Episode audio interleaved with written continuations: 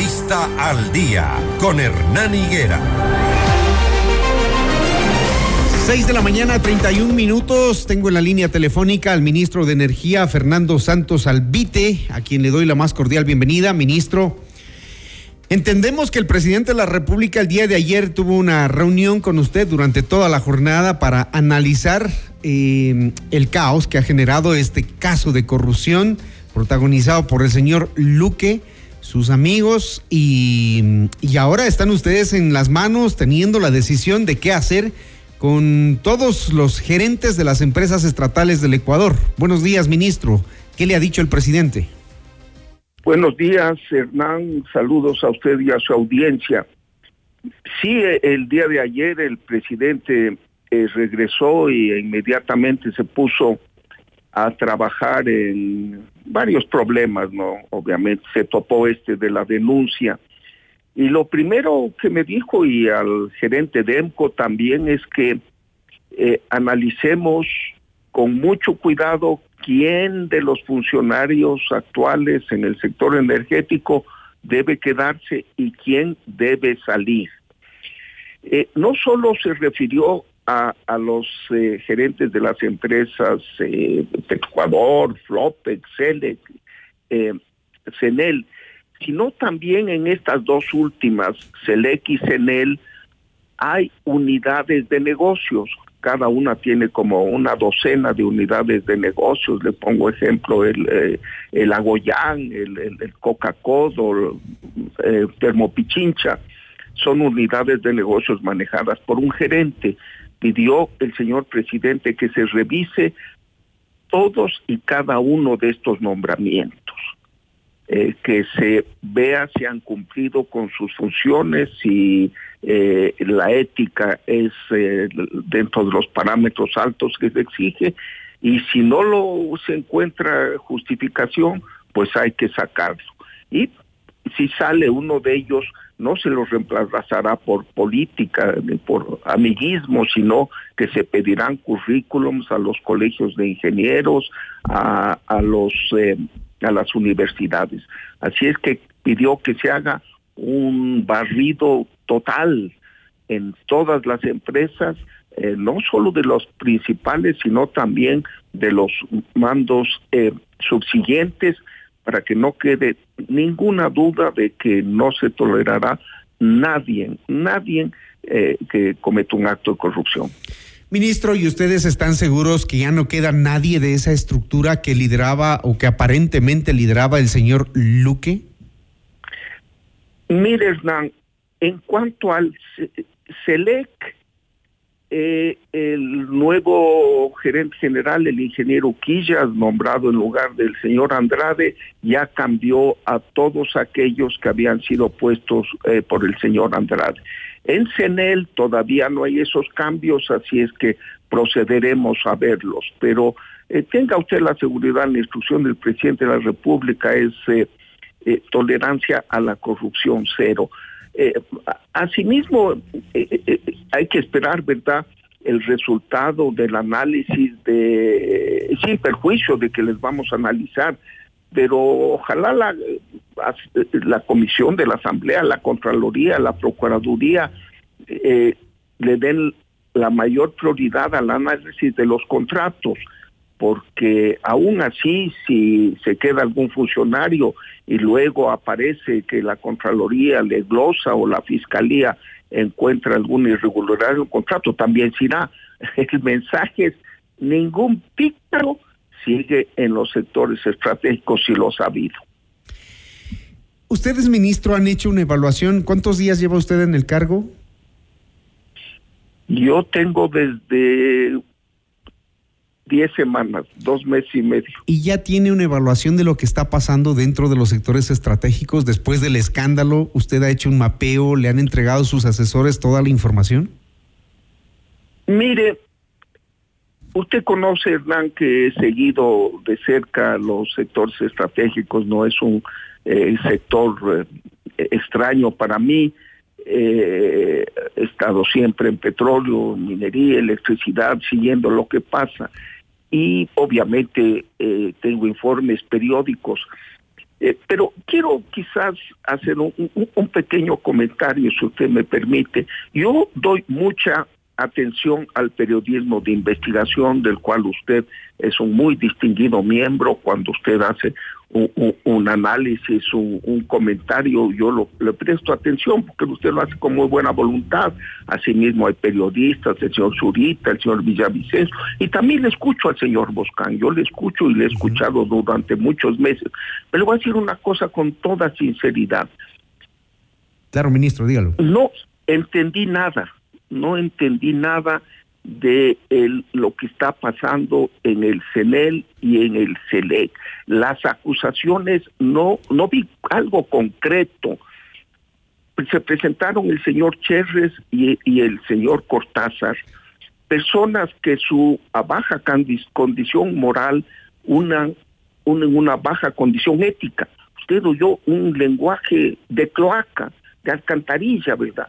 Y, y no entendí qué decían obviamente ahí aparece el señor Luque y el señor presidente de la República. Ayer hizo mención que ha traicionado a, su confianza cuando habló de dinero, pero se habló en general. Se dijo, el señor eh, eh, Cortázar dijo, yo estaba en CENEL y yo manejaba CENEL. Lo primero que hicimos es analizar y averiguar si alguna vez había estado de empleado del CENEL y el resultado es nunca jamás fue empleado ni del CENEL ni de ninguna de sus eh, eh, eh, empresas de negocio, unidades de negocios, peor del CELEC. Entonces, no quiero anticiparme, ¿verdad? Y ya se entregaron todos los contratos, pero ¿dónde están los actos de corrupción? Yo, yo quisiera que me den tangiblemente, me dijeran en este contrato de tales, comprar mil es que, según la denuncia, según la denuncia, son operadores que andan moviendo gente, que andan moviendo cargos, que andan moviendo contratos, anticipando información valiosa que eh, finalmente termina perjudicando al Estado. Ese es el papel que cumplen. Sí, por supuesto, y, no hay que tolerar, pero lo, que yo le pido, eh, eh, digo, Hernán, es que no entendí, no entendí y presté mucha atención ¿A qué se referían? ¿A qué contratos se referían? En general, sí, había, eh, eh, por cada mala palabra había un, sustantivo que yo no entendí, ¿verdad? Pero obviamente se va a investigar y esperemos, la Fiscalía ha hecho allanamientos, enhorabuena, en búsqueda de la verdad, la Contraloría también eh, va a analizar, la Comisión de Fiscalización del Congreso tiene todos los, los contratos, pero ojalá ah, exista algo en concreto. No, no bulla, no, no, no, no, no, no, no, no escándalo por escándalo, sino algo concreto y, y, y, tenga usted la seguridad, jamás toleraré yo la corrupción, menos el presidente de la República. Así es que el país puede estar tranquilo. El ministro, tema es... Ministro, em, mantener funcionarios que no cumplen con los requisitos, como el caso de Petroecuador, el señor Hugo Aguiar, ¿no es un acto de corrupción? No es corrupción, es eh, ineficiencia, diría yo, porque no se le acusa de nada Pero si no se cumplen los requisitos, ministro. Perdón. Pero si no se cumplen los requisitos que establece el propio reglamento de la empresa de, del, EMCO. Eso he visto, pero yo, yo no lo puse al señor Aguiar, le cuento. sí, sí, sabemos que es persona de Luque, por eso mismo nos extraña y le pregunto. Sí, no, está y, y, ha puesto el cargo a disposición. Pero ¿por qué tardan? ¿Por qué tarda eh, eh, usted en una decisión? No, perdón, Hernán, yo no lo nombré, yo no lo puedo cancelar, lo tiene que hacer el gerente de EMCO. Y por supuesto, llamar a un directorio del cual yo soy miembro. Y si el gerente de EMCO me presenta los, la, calificación del señor Ayar, que yo no la conozco, porque repito, yo no era en ese tiempo ministro, y, y las ejecutorias, y no cumple las expectativas, pues habrá que pedirle la renuncia, ¿no? Así es que eh, también... Ya sabemos que, este, ministro, ya sabemos que no hay, como usted lo dijo en la entrevista que tuvo conmigo anteriormente, ya sabemos que no hay personas que se quieren hacer cargo, que hay que coger lo que da la tierra, pero los gremios profesionales han pedido y le han dicho a usted y al gobierno que escoja de los gremios profesionales donde sí hay buenos ingenieros que se podrían hacer cargo de la estatal petrolera. Hay magníficos eh, ingenieros, economistas eh, que pueden hacerlo, los conozco muy bien y le digo, se tiene, siempre se presenta una terna, ¿no? Así es que la adhesión del presidente de la República, repito, es analizar fríamente, objetivamente, detalladamente el cumplimiento de sus funciones, el nombramiento legítimo si cumplían los requisitos de todos los funcionarios de los sectores estratégicos y de también los jefes de unidades de CENEL y CELEX. Ah, estamos hablando de unos 40 funcionarios eh, que les vamos a analizar, están bajo la lupa y si se encuentra que no cumple con los requisitos, tengo usted la seguridad, Hernán, que serán separados y reemplazados con ternas pedidas al Colegio de Ingenieros buscando los mejores. Este escándalo de corrupción ha puesto mm, las alertas sobre otras entidades, y sobre todo porque hay personas enquistadas, como bien lo decía el presidente de la República en la entrevista concedida ayer, hay personas enquistadas que se van paseando por los cargos. Eh, quiero invitarlo, ministro, a que escuchemos eh, una eh, entrevista, una parte de una entrevista de mm, el ex viceministro de, de, Minas, Fernando Benalcázar, quien hace alusión al hecho de que la gente de Javier Vera, el ex ministro de Energía, está, por ejemplo, al frente de la empresa nacional minera Enami. Escuchemos lo que dijo Fernando Benalcázar en entrevista con Radio EXA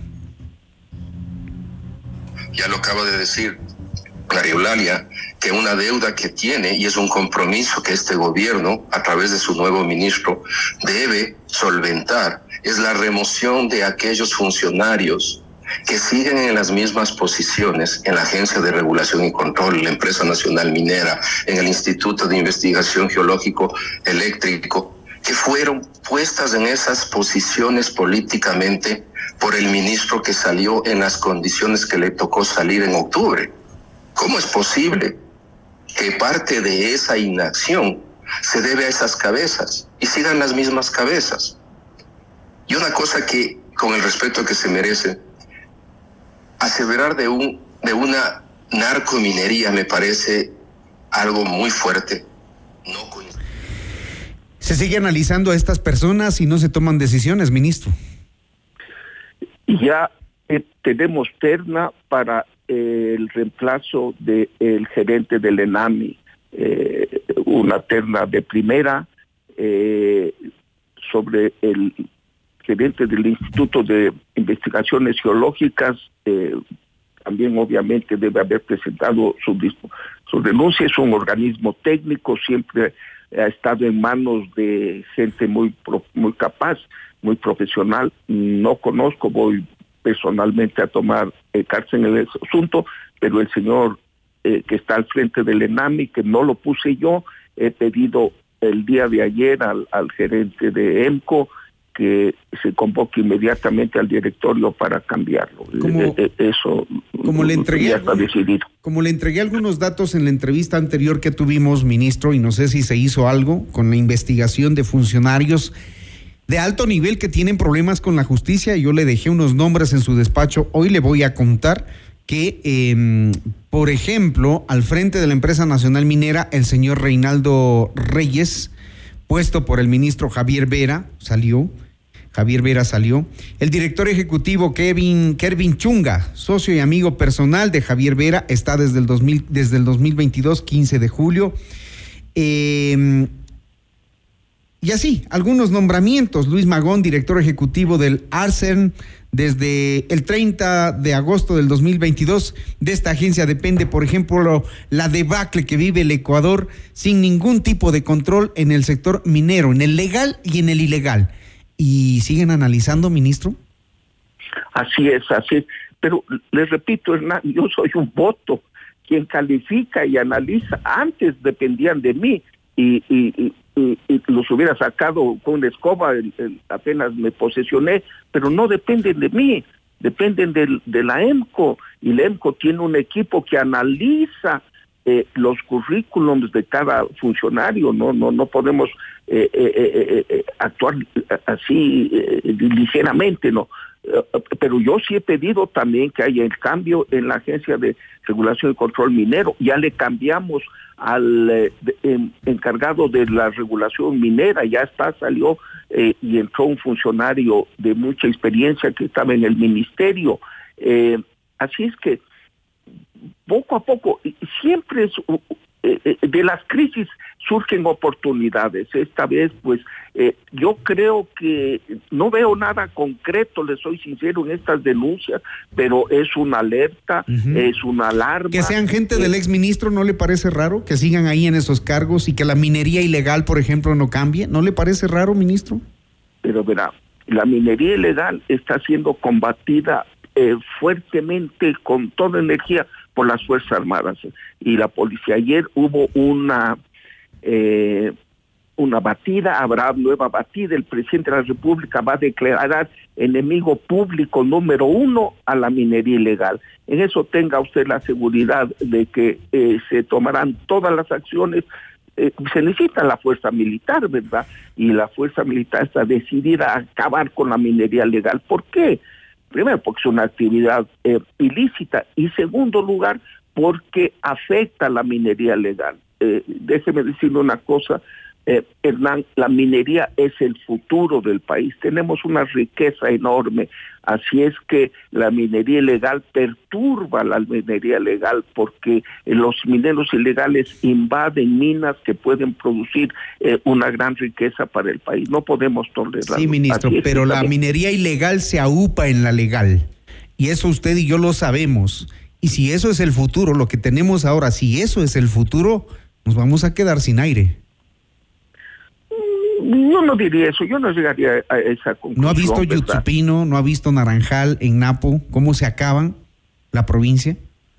¿Y quiénes son? Pero, pero mire usted, en Zamora Chinchipe, eh, la mina Mirador y la mina Ludling, eh, eh, que son legales, han traído bienestar a la población, progreso, y, y, se llevan muy bien, y ahí no hay minería ilegal obviamente es un fenómeno, es la muestra de la riqueza enorme del país. Usted va a un río en el oriente y encuentra fácilmente, usted va con una batea y, encuentra oro.